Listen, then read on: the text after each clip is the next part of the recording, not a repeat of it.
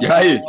E aí, aos amigos e às amigas, este é o podcast Chuteira de Ouro, série prata. Marcão, nós já vamos gravar direto, brother. Aí já vai direto Beleza. pro, pro podcast do Chuteira. Marcão é do Starfunk, certo, Marcão? Ou é do El pô. Ou é do Mano? Fala a verdade, hein? Que é, a gente, pô, sempre que pode, reforça aí os times que a gente se identifica, é. Os caras são muito meus amigos de, do, do Centro Mané. Ia jogar com o maior prazer aí a primeira divisão aí de acesso com eles. Mas aí, como houve a promoção aí do time, acabei mantendo meu contrato. Mas aquela coisa, né, Douglas? É, Aí sim, quem oferece mais cerveja, mais entrada em baladas à noite, acaba levando. Agora, Marcão, é, é uma, uma excelente parte do contrato aí. Agora, Marcão, fala a verdade, brother. O que, acontece com os dirigentes do Starfucks, que são mais ágeis que, que, que os dirigentes do, do Flamengo, por exemplo, do, do Palmeiras, e fazem contratações bombásticas a cada janela de transferência? Vocês vieram de novo aí avassaladores. Me explica o que, que acontece com esses Starfucks. Cara, a gente, a gente tem uns dirigentes internacionais, né? A gente tem o, o Racine Abdul Dessá, que sempre abre a mão aí a cada início de temporada. Então, pô, a gente é, conseguiu se reforçar bem de novo. Acho que o mais importante até do que a qualidade técnica, a gente sempre traz uns caras muito alinhados ao que a gente quer de, de elenco, caras muito competitivos aí, comprometidos. Então a gente tem certeza que está com o melhor elenco que a gente já teve no Starfucks aí para tá, voltar para o nosso lugar. Mas, Marcão, vamos lá. O nome é o Tiaguinho, né? O Tiaguinho Antão, que veio, joga no Tapas, né? Na, na quinta-feira na Copa Cáutio. É, o Giga, o Giga eu não conhecia. E o nome de mais Isso. impacto talvez seja o do Tito, né? O atacante que era do Spartacus. Spartacus que desceu agora para a Série Bronze. Exato.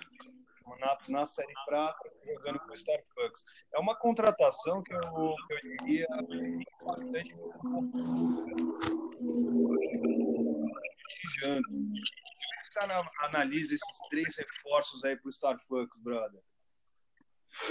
Cara, é, a gente sempre analisa o que a gente está precisando aí compor, né? Em termos, a gente está trazendo um cara para a defesa, um cara para o meio é, e, e um pivô.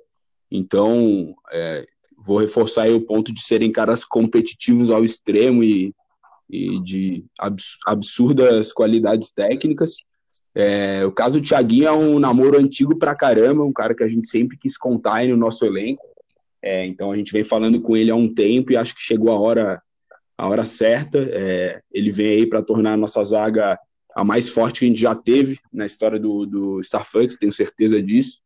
É, o Giga, cara, é um, um cara que eu tive o prazer de jogar aí por duas temporadas na SPM, e assim como o Thiaguinho também, mas o Giga, um cara muito experiente, aí, pô, rodado pra caramba, cara que ganha título onde passa. Acho que ele eleva muito o nível de competitividade do nosso time, cara que não aceita perder para o ímpar.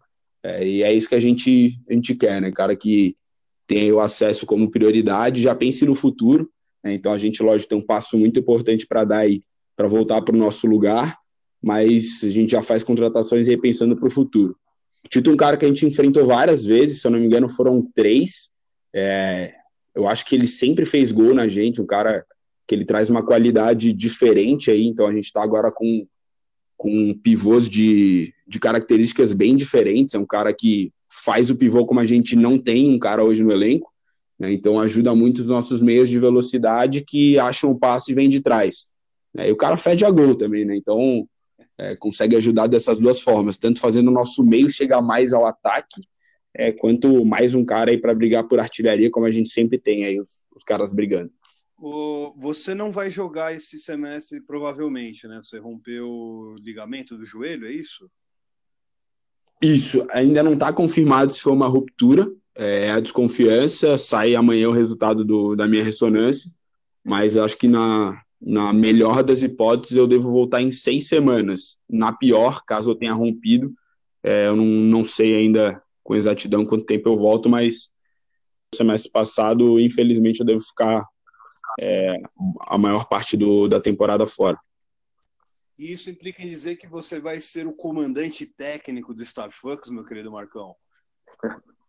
É, cara, eu vou, é, junto com o NX, que também está com problema de, de ligamento aí no joelho, a gente vai estar tá de fora aí ajudando. É uma coisa que a gente sabe que a gente é, precisa melhorar, né? A gente nunca teve um cara ali fixo fora, até o Rick ajudou bastante semestre passado também por lesão, mas é, vamos tentar ver é, essa lesão por algum lado positivo, vamos ter dois caras que vão ajudar em troca, em leitura de jogo, do lado de fora que a gente sabe que complica quando quando a gente não tem ninguém, né? Quando a leitura ela é feita só de dentro do, do campo. Então a gente está com um elenco, além de tudo, grande, né? Então a gente tem que aproveitar o melhor de, de todo mundo, né? Fazer todo mundo jogar sempre aí no, no maior potencial físico, né? E, e fazer uma leitura tática e técnica boa até porque a base ela é muito importante, né? E o Starfucks ele mantém uma base há um bom tempo, né? E nomes como Rick, Braguinha, Lucão, Werner, Carneiro, Poeirinha devem continuar no elenco com certeza.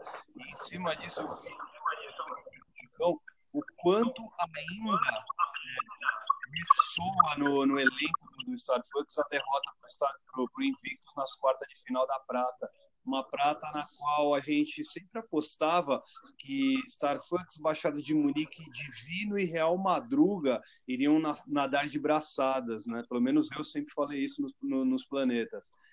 Foi completamente uhum. contrário. Quanto isso daí, é, quanto isso ainda é, perturba vocês de Starfucks? Cara, eu acho que incomoda, incomoda sim. É, a gente sabia que era um semestre para subir, a gente tinha se reforçado bem também. É, acabou que a gente teve é, um problema, acho que um pouco de comprometimento é, no jogo, né, na, naquele jogo. É, a gente já tem uma experiência que não podia ter deixado aquilo acontecer. Né, para quem quer subir, para quem almeja brigar por coisa grande, isso não podia ter acontecido. E, de novo, a gente vai, vai tentar levar isso como aprendizado. Né? A gente tomou algumas, algumas atitudes, a gente não segurou ninguém no time que não quisesse ficar, que, tiver, que tivesse parcialmente comprometido, então a gente teve baixas no elenco também, é, mas a gente tem que encarar pelo lado positivo, assim, acho que é melhor não ter, né, pessoas que não estejam 100% comprometidas, com a cabeça em outro lugar, então hoje a gente tem um time fechado, 100% comprometido, acho que nunca três caras foram tão bem recebidos no nosso time como agora, são nomes é, unânimes, assim, a gente quando fez essas contratações, como quando o Sheik Árabe aí, que eu comentei com você, estava nessas negociações, a gente nem revelou para o elenco, acabou colocando os nomes e a galera ficou super surpresa. Tá? Então a gente é, entende que o erro do semestre passado não vai voltar a se repetir. Né? A gente está trazendo, é, além dos aprendizados, esses nomes aí que vão ajudar a gente a, a, a, enfim, entregar o resultado que a gente sabe que pode entregar dentro de campo. O Starfunk está de novo no grupo A, tá? Só que dessa vez ele não tem nem o Baixada de Munique, que está na Série Ouro, nem o Divino e o Real Madruga, que caíram no grupo B. Dando uma batida de olho rápida, o Starfucks ele entra como um dos favoritos de novo a ganhar o grupo. Talvez o grande rival seja é, o Futsamba, dessa vez junto com o Magnatas. Você também está enxergando uhum. isso? Como é que você, Marcão, nem estou falando em relação ao, ao, ao, Starfucks inteiro, mas como você, Marcão, está tá enxergando essa, esses futuros adversários que vêm aí. Absolutos, Camelo, Futsamba, Magnatas, Locomotive, Murada Choque, Real Paulista Classic e já neste sábado na estreia contra o Sem Domínio. É nosso quarto ano, né, com vocês é na competição, então a gente acho que já está experiente ao ponto de saber que é, saber lidar com o favoritismo, assim. Então favoritismo ele, ele existe até a hora que a, que a bola começa a rolar, né? Lá dentro, 7 contra 7. É, quem fizer mais gols do que tomar sai com os três pontos e aí, somando isso, tende a se classificar. Então é legal ver que, por um lado, a gente saiu aí como time, porra, lá no começo dos porra, os playboy lá de, no, da SPM, não sei da onde, que, porra, será que é time de condomínio ou são os caras que aguentam tranco? A gente hoje inverteu um pouco essa lógica e chega como favorito, acho que com. É, por outro lado, é, a, as últimas é, experiências que a gente teve, leva os dois últimos semestres com muito aprendizado, que foi a queda da Ouro e o não acesso depois para Ouro, é, como porra, mais do que lição aprendida para a gente não cair em nenhuma ilusão. Eu acho que a gente nunca teve isso, assim, de a gente comete diversos erros, vai melhorando, mas isso de a gente se iludir de sentar num favoritismo, a gente nunca teve, né? Inclusive, a gente bateu em alguns adversários já que tiveram uma postura de, de favoritos né, contra a gente, é, sabendo aproveitar essa fraqueza. Então, a gente olha com, com bons olhos o lado de ser respeitado, mas com toda a ciência de que a hora que a bola, a, o, o juiz apita e a bola começa a rolar, isso não existe mais. Boa, meu querido Marcão. Nós já estamos encerrando, meu querido Marcão, mas conte a verdade para nós. Qual é o real objetivo do Starfucks neste semestre? É subir de divisão para encarar de novo o Wake Bake na Ouro? É subir de divisão ganhando o título? É dar risada somente? O que é do Starfucks? Cara, a gente é, nunca Até vai pra... ter como. Hum. Até para a gente parar de falar bobagem no, no, planeta, tudo bem que isso é impossível, né? Mas a gente vocês como favoritos a título, entendeu? Eu acho que é legal, tá? Até essa parte das bobagens aí, a gente sempre espera o que vai sair, porque a gente, a gente gosta de polêmica, então pode continuar fazendo polêmica com a gente, não tem problema nenhum.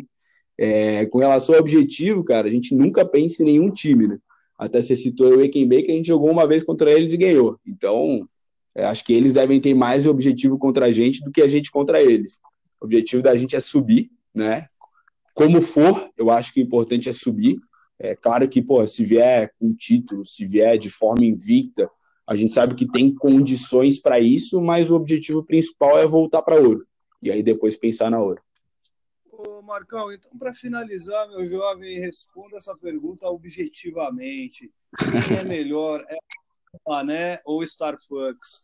Não, não adianta enrolar porque o povo pega pela voz, certo? Cara, não, não, não tenho que ignorar, não, cara times. É, muito curioso para ver como seria um confronto dos dois. É, tenho certeza aí que em, em num, num, curto período de tempo vão estar tá se enfrentando aí, provavelmente na Série Ouro.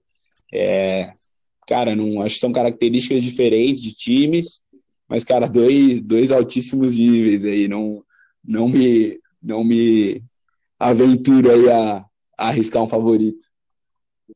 Não te comprometerei, meu querido Marco Aurélio Garcia. Muito obrigado, Marcão, pela sua presença aqui no nosso podcast de estreia da série Prata, abrilhantando aí, falando sobre o Starfucks, uma das grandes equipes, não só da série Prata, mas da Liga Chuteira de Ouro, meu jovem. Muito obrigado, Marcão.